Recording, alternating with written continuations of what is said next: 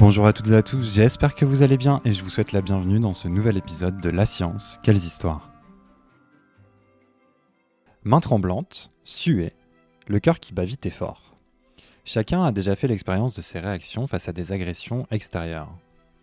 Alors à quoi cela vous fait-il penser? Au stress bien sûr. Le stress que tout le monde connaît et qui sera notre sujet en ce mois de novembre est probablement aussi vieux que le monde. Mais il n'a finalement été découvert biologiquement que dans la première moitié du XXe siècle, et dans cet épisode nous étudierons donc les quelques avancées qui ont permis cette découverte biologique en partant une fois n'est pas coutume du XIXe siècle. Nous parlerons également à la fin de cet épisode du trouble de stress post-traumatique qui n'a éveillé l'intérêt des scientifiques que très tardivement. Les hommes ont de tout temps essayé de comprendre les émotions.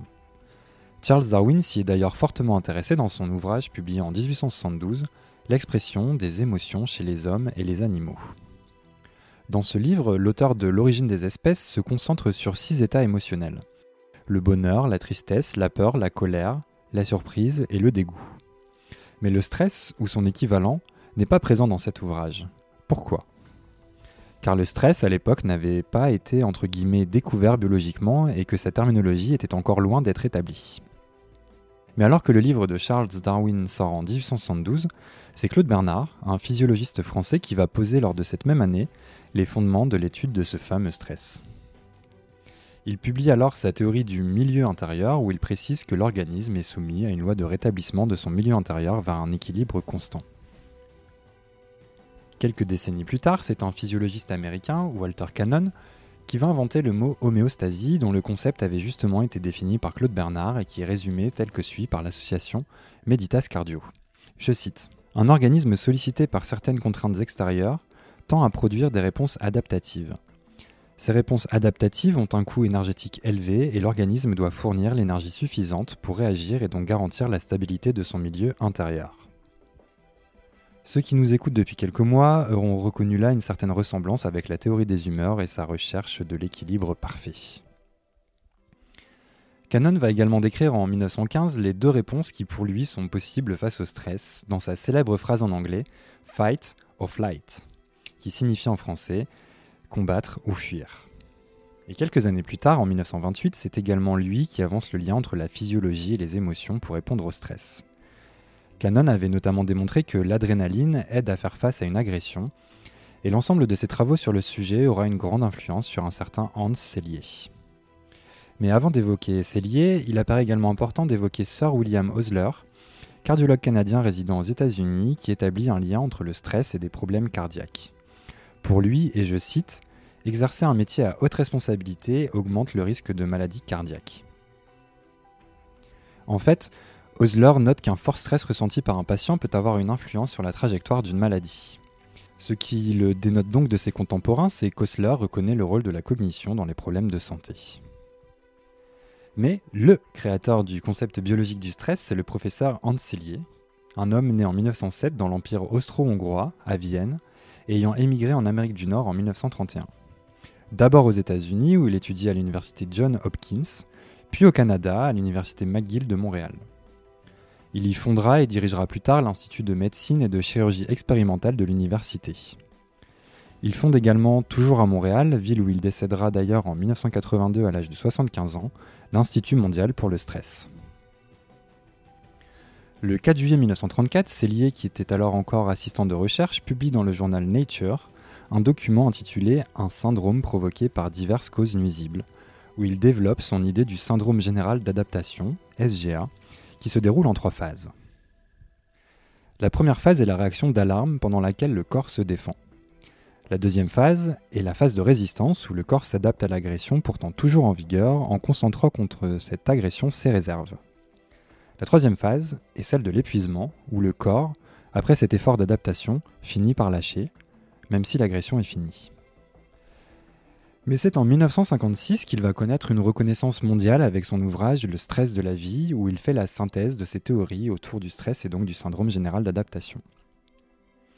Polyglotte par ses origines, puisque sa mère parlait allemand et son père a souhaité qu'il apprenne le hongrois, et aussi par ses expériences, puisqu'il étudia à Prague et à Rome dans sa jeunesse, et passera la dernière partie de sa vie dans le Canada francophone, Cellier ne parvient toutefois pas à trouver d'équivalent français au mot anglais stress.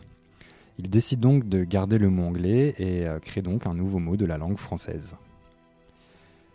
Et surtout, notre proximité historique avec Célier nous a permis d'avoir facilement accès à ses très nombreux ouvrages et témoignages, notamment sur sa découverte biologique du stress. À ce sujet, il déclarait notamment, et je cite, L'idée du concept du stress et du syndrome général d'adaptation m'est venue en 1925, alors que j'étudiais la médecine à l'université de Prague. Je m'étais bourré au maximum de connaissances théoriques et je brûlais d'enthousiasme pour l'art de guérir.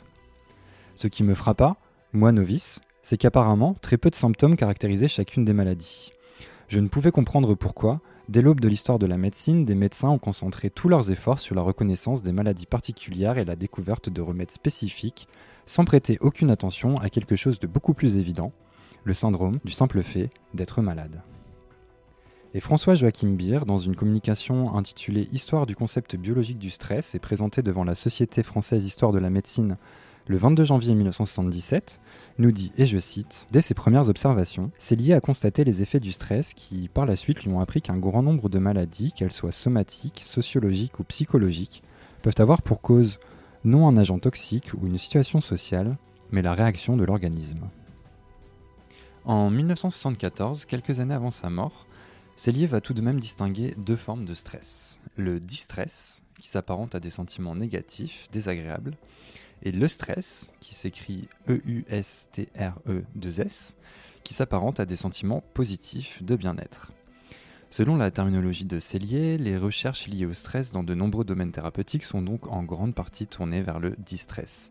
Car pour lui, qu'il soit positif ou négatif, le stress est associé à chacune des activités de notre existence et donc, et je cite, le piment de la vie. Cellier a également développé des théories et concepts sur la réponse de l'organisme à des émotions, notamment celui d'adaptation post-traumatique. L'occasion pour nous d'évoquer le trouble de stress post-traumatique, communément appelé PTSD par nos camarades anglophones, et que nous allons appeler pour favoriser l'écoute de ce podcast TSPT. Le terme trouble de stress post-traumatique, TSPT donc, est devenu largement connu depuis sa première apparition en 1980 dans la troisième édition du Manuel de diagnostic et statistique des troubles mentaux, publié par l'Association psychiatrique américaine. À l'époque, ce terme était associé aux conditions psychologiques de nombreux anciens combattants américains de la guerre du Vietnam. Il est donc intéressant de noter que le TSPT a porté des noms différents selon les époques et les conflits. Par exemple, le terme anglais Soldier's Heart, qui se traduit par le cœur du soldat en français, a été utilisé pendant la guerre de sécession aux États-Unis. Celui de shell shock, qui peut se traduire par traumatisme lié aux chutes d'obus, était utilisé lors de la Première Guerre mondiale et faisait bien entendu référence aux conditions éprouvantes et effroyables de la guerre des tranchées. Enfin, le terme de névrose de guerre ou fatigue du combat était utilisé lors de la Deuxième Guerre mondiale. En 2013, une étude réalisée sur des soldats américains de retour d'Irak et d'Afghanistan estimait que 20% de ces derniers faisaient l'expérience de ce trouble à leur retour. Mais il est important de préciser également que le trouble de stress post-traumatique ne concerne pas que les soldats et les anciens combattants. Mais pour en revenir à la définition originale de 1980, un événement traumatique est conceptualisé comme un facteur de stress étant en dehors de la gamme des expériences humaines habituelles. Les auteurs du concept partaient du principe que la torture, le viol, l'Holocauste nazi, les bombardements atomiques d'Hiroshima et de Nagasaki, les catastrophes naturelles telles que les tremblements de terre, les ouragans et les éruptions volcaniques, et les catastrophes d'origine humaine telles que des explosions d'usines, des accidents d'avion ou des accidents de voiture, étaient tous des événements traumatiques. De nos jours, l'on peut également ajouter à cette liste d'autres événements comme par exemple des attentats. Les auteurs du concept considéraient notamment que les événements traumatisants étaient très différents de ceux de la vie normale, qui correspondent par exemple à une rupture amoureuse, un échec, un rejet, une maladie grave ou un revers financier. Dans ces cas, il est donc possible d'utiliser le terme de facteur de stress ordinaire pour les caractériser. Mais ce qui est à noter, et euh, ce qui fait d'ailleurs toute la différence, c'est la capacité de l'être humain à faire face au stress ordinaire, notamment grâce à sa fameuse capacité d'adaptation. Le stress traumatique, lui, est beaucoup trop fort pour les capacités d'adaptation de l'homme, et c'est pour cela qu'il est si dangereux. Le TSPT est en effet unique parmi les diagnostics psychiatriques en raison de la grande importance accordée à l'agent de stress traumatique. En effet, on ne peut poser un diagnostic de TSPT que si le patient a effectivement été exposé à un événement considéré comme traumatisant. Mais qu'en est-il des symptômes? Pour répondre, je vais citer la page d'information du site internet de la célèbre Mayo Clinic aux États-Unis. Les symptômes du trouble de stress post-traumatique peuvent apparaître dans le mois qui suit un événement traumatique, mais ils peuvent parfois ne pas apparaître avant des années. Ces symptômes causent des problèmes importants dans les situations sociales ou professionnelles et dans les relations. Ils peuvent également interférer avec la capacité à accomplir des tâches quotidiennes normales. Les syndromes du TSPT sont généralement regroupés en quatre types souvenirs intrusifs, évitement, changement négatif dans la pensée et l'humeur, et changement dans les réactions physiques et émotionnelles. Les symptômes peuvent varier dans le temps ou d'une personne à l'autre. L'expérience du diagnostic de stress post-traumatique a toutefois montré qu'il existe des différences individuelles concernant la capacité d'une personne à faire face à ce type de stress. Par conséquent, alors que la plupart des personnes exposées à des événements traumatiques ne développent pas de TSPT, d'autres développent le syndrome complet. L'expérience traumatique est filtrée par des processus cognitifs et émotionnels avant de pouvoir être considérée comme une menace extrême. En raison des différences individuelles dans ce processus d'évaluation, différentes personnes semblent avoir différents seuils de traumatisme.